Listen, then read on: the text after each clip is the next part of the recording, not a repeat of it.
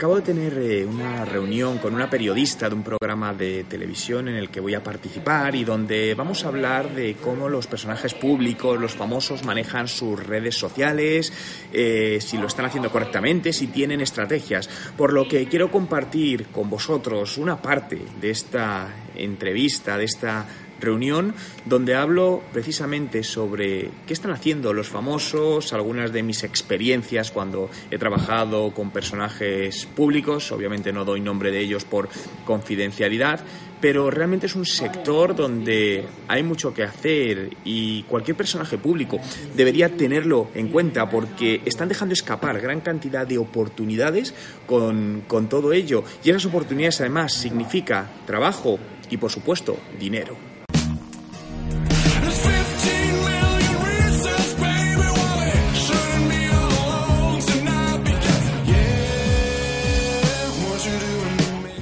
Tema personajes públicos va un poco en función de lo que ellos quieren hacer. No quiere decir que luego esto esté bien hecho o no, ¿no? Hay muchos de ellos que al final lo que quieren es como despreocuparse de todo y que alguien se lo gestione porque a ellos no les gustan las, las redes sociales, ¿no? Para ellos las redes sociales es un arma de, de negocio, de dinero. Es decir, te puedo hablar pues eh, futbolistas de primera división donde a ellos no les gustaba, pero realmente eh, su presencia, por ejemplo, en medios como Twitter o YouTube implica mucho dinero en facturación cuando hacen promociones de distintos productos, porque al final se cierra su patrocinio, pero se cierra también con aspectos digitales, ¿no? Entonces ahí todo, pues al final va todo muy condicionado y muy estudiado, porque hay que tener mucho cuidado, porque claro, un fallo en algún tuit o en algo puede afectar muy potentemente la marca de esta persona y hacerle daño, ¿no? También en el lado, en el lado contrario. Algo, por ejemplo, que, que a mí me parece muy interesante, que yo creo que es imprescindible, es que ellos se impliquen, ¿no? Eh, el otro día, te cuento hace cuestión de un mes, me di cuenta que me seguía en mi cuenta de Twitter Carlos Baute. Entonces yo lo que hago siempre cuando veo estas cosas es escribirles para ver si son ellos y para ver cómo reaccionan. Entonces le escribí, era un viernes por la noche, justamente él estaba además en el programa, creo que era, se llama Mi cara te suena o Tu cara me suena de televisión o algo así, que tenía una actuación. Y le, le dije, oye, ¿eres tú o eres tu equipo? Y me contestó rápido y me dijo que, era él, que, que, bueno, que tiene un equipo que le ayuda, pero que él también está ahí, ¿no? Entonces eso me, me gustó porque me pareció una muy, una muy buena estrategia, ¿no? Algo que es real.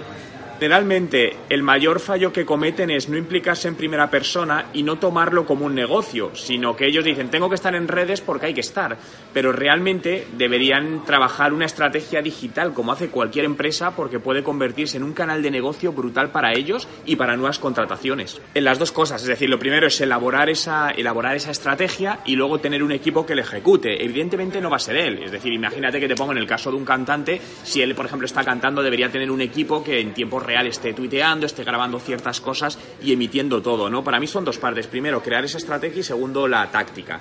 ¿Qué sucede? Que la mayoría no crean la estrategia, porque realmente contratan a alguien, un community, y se lo lleva, pero no hay una estrategia detrás.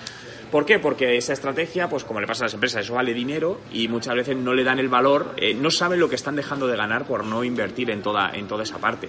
Es decir, les, les cojo y les digo, vale, ¿qué quieres conseguir? ¿Dónde quieres estar? ¿O cómo podemos maximizar esto? ¿Cuáles son tus objetivos? A partir de ahí les diseño la parte estratégica.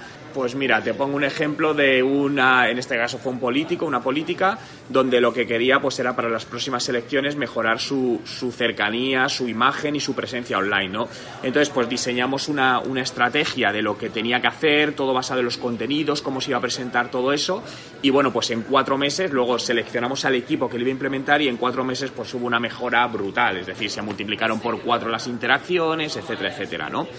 Eh, al final siempre va alineado un poco a lo que, a lo que ellos, ne, ellos necesitan. Mira, ella hizo una muy buena estrategia. Al final vio las redes sociales como un canal para volver a salir a la palestra y que le contratasen, ¿no? Y gracias a ello, pues ha conseguido ser más visible y con eso generar, generar contrataciones. Pero, por ejemplo, el otro día también con una, con una actriz, pues yo la decía, oye, me decía, pero esto realmente es importante, puedo ir en mi contra. Y le digo, mira, cuando un productor va a coger para una obra de teatro, imagínate, a dos actrices, imagínate que tengo dos actrices buenas. Una tiene una fuerte presencia digital y la otra no tiene. ¿A cuál cogerías? Fuerte presencia. ¿Por qué? Porque yo puedo llegar a un acuerdo contigo y decir, mira, en cada ciudad que estemos, vas a como sabemos cuánta gente te sigue en esa ciudad y además tienes sus emails o su WhatsApp o lo que sea, podemos hacer una acción específica para generar más gente hacia el teatro. Por lo tanto, es un arma de venta también. Muchos también cometen el error de que su estrategia la centran en redes sociales y ese es el mayor error, porque bueno, a lo mismo, las redes sociales no son de ellos. Es decir, las redes sociales son un canal o un medio que deben utilizar, pero no es de ellos. Entonces, su estrategia debe estar basada en, en su página web y utilizar las redes sociales para llegar a esos usuarios y de alguna manera redirigirlos a otro canal que tú quieras. ¿Por qué? Porque tú puedes estar hoy trabajando, eh, tu presencia en Facebook llevas ocho años trabajando, ha sido de la leche y tal y cual. Pero ¿qué pasa? Que ahora Facebook empieza a flojear y todo ese trabajo que has hecho ahí no te vale para nada, lo has perdido ya, no te queda para el futuro. Entonces eso es importante tenerlo en cuenta. Sí, a ver, en muchos casos, eh, sobre todo ver si es real o no es real, ¿no? A veces se han montado líos porque ha hecho algo que no debía y, joder, pues eh, es real la crisis que le está provocando, ¿no? Pero al final van a tener haters sí, sí, o sí. Lo primero, porque no a todo el mundo le va a gustar y a la gente le gusta hacer daño. En muchos casos también lo que buscan es protagonismo. Entonces, eh, lo que se hace muchas veces es obviarlo directamente. Entonces, tú no haces caso y eso queda ahí. Al final hay un porcentaje, pero bueno, lo importante es que la mayoría sea positivo. Pero bien, por eso también es tan importante la estrategia, porque realmente se puede convertir en el efecto contrario. Yo creo que el, el mayor problema de los haters es que ellos sepan gestionarlo y no les afecte anímicamente. Porque al final, pues bueno, todos somos personas y cuando ves ciertos ataques, pues hay gente que le hace sentir bastante, bastante mal. Imagínate lo que está pasando ahora, por ejemplo, la, la, princesa, perdona, la reina Leticia, con todo, yo lo estoy viendo desde aquí, todo lo que está pasando de lo que le hizo, seguro que le está afectando anímicamente porque la están bombardeando con memes, riéndose de ella, etcétera, etcétera. Eso es complicado manejarlo. Entonces sí, porque realmente lo que se hace primero es como un protocolo de, de posible crisis para poder actuar rápidamente y con el equipo en función de cada situación, porque cada situación es un mundo y no puedes preverla, actuar lo más rápidamente posible para contenerlo, ¿no? Eh, normalmente al final, como no tienen esto creado, pues o hacen o contestan algo que, no deben. Es decir, mira, uno de los casos más famosos, que seguro que te suena aunque es de hace años, es lo que pasó con Jordi González y el presentador de La Noria y el programa La Noria, que estoy hace muchos años.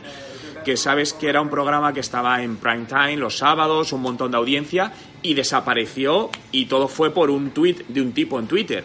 Entonces, ahí eh, una de las grandes culpas fue que no tuvieron una buena estrategia, ni la parte de la Noria, pero ni el propio presentador, porque el propio presentador lo que hizo con su Twitter en su momento fue ponerse a atacar a la gente. Eso fue un gran error. Lo que hizo es caldear más a la gente, provocó una gran crisis, las marcas no querían sentirse alineadas, empezaron a quitar publicidad del programa y el programa murió. Eso fue un poco el resumen de eso que sucedió y porque no hay una estrategia detrás bien gestionada. Es el impacto, es decir, al final cuando con un futbolista hacíamos cualquier cosa, es decir, cualquier cosa que decías es que era una auténtica maraña de comentarios, de tal, que es muy complicado gestionar todo eso, es decir, da grandes quebraderos de cabeza. Pero el, el tema es que muchos de ellos todavía no ven esa inversión. Es decir, no sé si te lo comenté la otra vez, pero hace poco hablando con un famoso cantante que tenía tal, y claro, cuando me, llamó porque le habían hablado de mí para ayudarle la estrategia, cuando le presenté la estrategia, decía que es que, claro, él no quería invertir esa cantidad. Entonces le dije, claro, tío, pero lo que no puedes es tener a un tipo cobrando que ni es community manager, que era el hijo de un amigo suyo, que se lo gestionaba, pues es que o lo haces bien o no lo haces. Eh, no tiene sentido.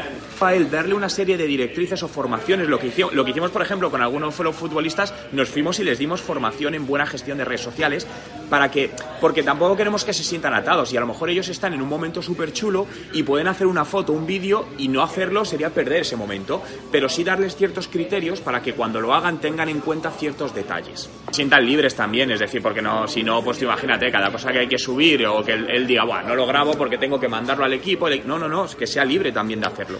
Eso, eh, eso es, yo lo he oído, no sé si es verdad o leyenda urbana porque no conozco al equipo, pero tendría sentido. Es decir, al final tú tienes que adaptarte también al público. Entonces, si ella habla en televisión, eh, yo qué sé, diciendo palabrotas y mal hablando, no tiene sentido que de repente en un tuit hable como un poco redicho. Sería, sería incoherente todo eso, ¿no?